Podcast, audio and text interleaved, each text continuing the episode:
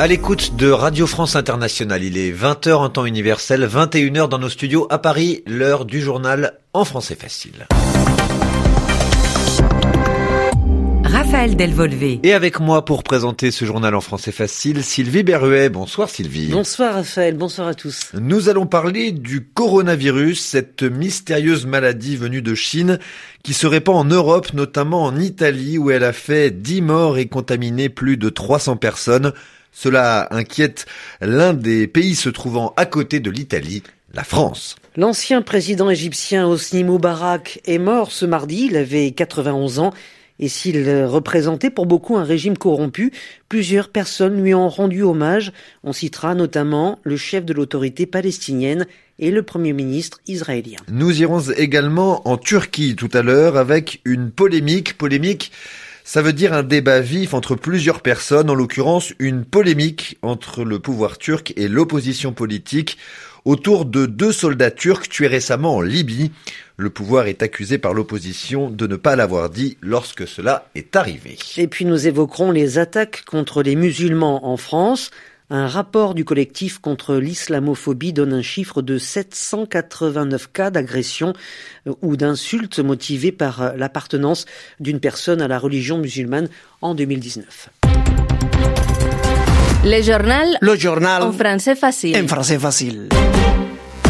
La présence du coronavirus venu de Chine en Europe inquiète très sérieusement maintenant. Et si en Chine on dénombre plus de 77 000 personnes atteintes par cette maladie, qui est une sorte de pneumonie en Europe, les cas d'infection se multiplient, en particulier en Italie, plus de 300 personnes touchées par le coronavirus ce mardi et 10 personnes tuées par la maladie. Face à cette situation inquiétante, les pays voisins de l'Italie tentent de faire face. Euh, qui, euh, dans le cas d'une maladie, s'appelle une propagation. Ce mardi à Rome, la capitale de l'Italie, les ministres de la Santé d'Italie, de Croatie, de Slovénie, d'Autriche, d'Allemagne, de l'Union européenne et de la France tenaient une réunion consacrée au sujet.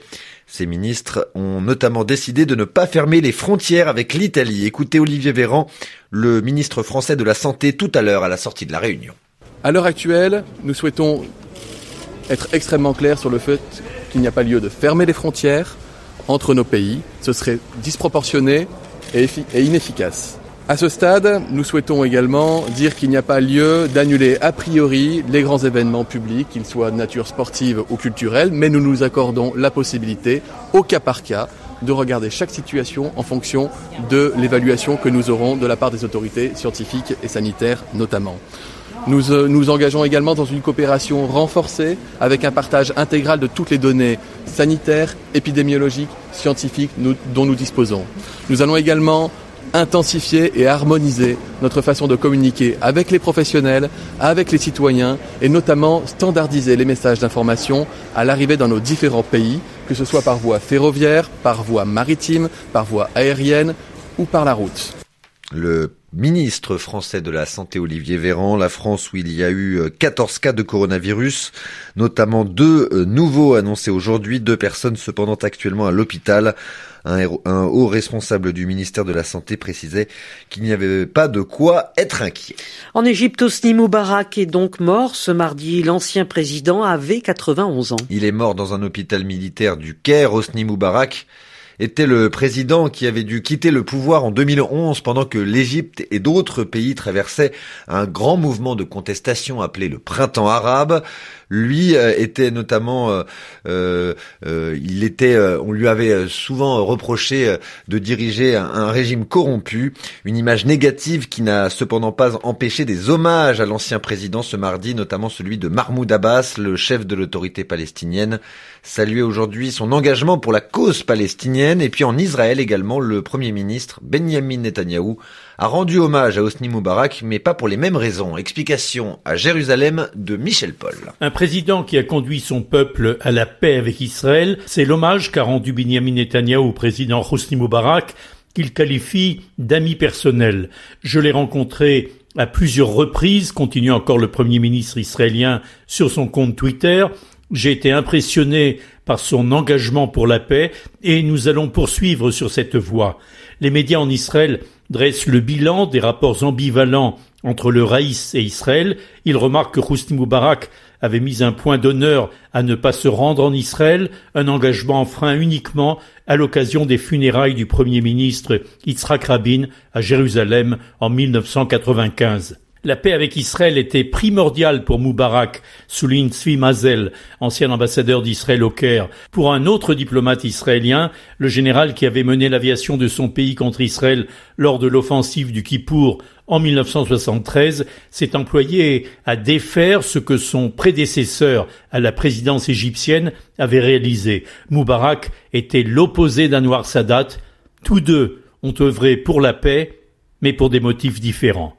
Michel Paul, Jérusalem, RFI. Et Hosni Moubarak sera enterré dès ce mercredi selon les médias égyptiens. Allons maintenant en Turquie où le président Recep Tayyip Erdogan a confirmé la mort de deux soldats de l'armée turque partis combattre en Libye. Oui, des soldats turcs ont été envoyés en Libye pour combattre aux côtés des forces dites de Tripoli, les forces contrôlées par le premier ministre Fayez el-Sarraj. Ces deux soldats ont donc été tués, mais on ne sait ni quand, ni où, ni par qui.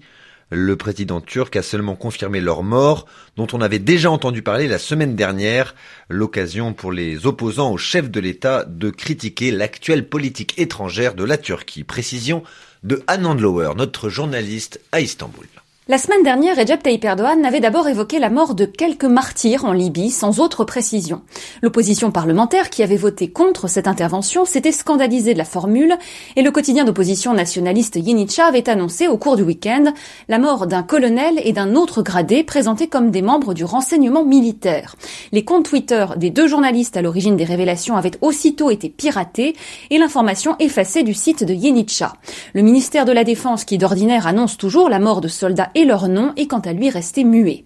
Ce mardi, Recep Tayyip Erdogan a finalement confirmé la mort de deux martyrs, je le cite, sans en dire plus, là encore. J'ai donné le chiffre, maintenant que va en faire monsieur Kemal, a lancé le chef de l'État, signalant que cette annonce était avant tout une réponse au chef du principal parti d'opposition, Kemal Kılıçdaroğlu. Ce dernier, qui dirige le CHP social-démocrate, a saisi la balle au bon lors d'un discours devant son groupe parlementaire. Il a accusé le président d'utiliser l'armée de la République de Turquie comme une armée du palais et de cacher au Parlement la situation en Libye. Que se passe-t-il en Libye? Vous devez nous le dire, a insisté Kemal Kılıçdaroğlu. Un Andleur Istanbul, RFI. En France, rapport du collectif contre l'islamophobie, une association qui calcule chaque année le nombre d'actes contre des musulmans. 2019, les violences sont en hausse. Entre 2017 et 2019, les cas de violences commises contre des personnes uniquement parce qu'ils sont musulmans parce qu'elles sont musulmanes a augmenté de 75%, ce qui est beaucoup. Pour le collectif, cela explique, euh, cela s'explique par des prises de position des dirigeants français. Explication de Nicolas Roca.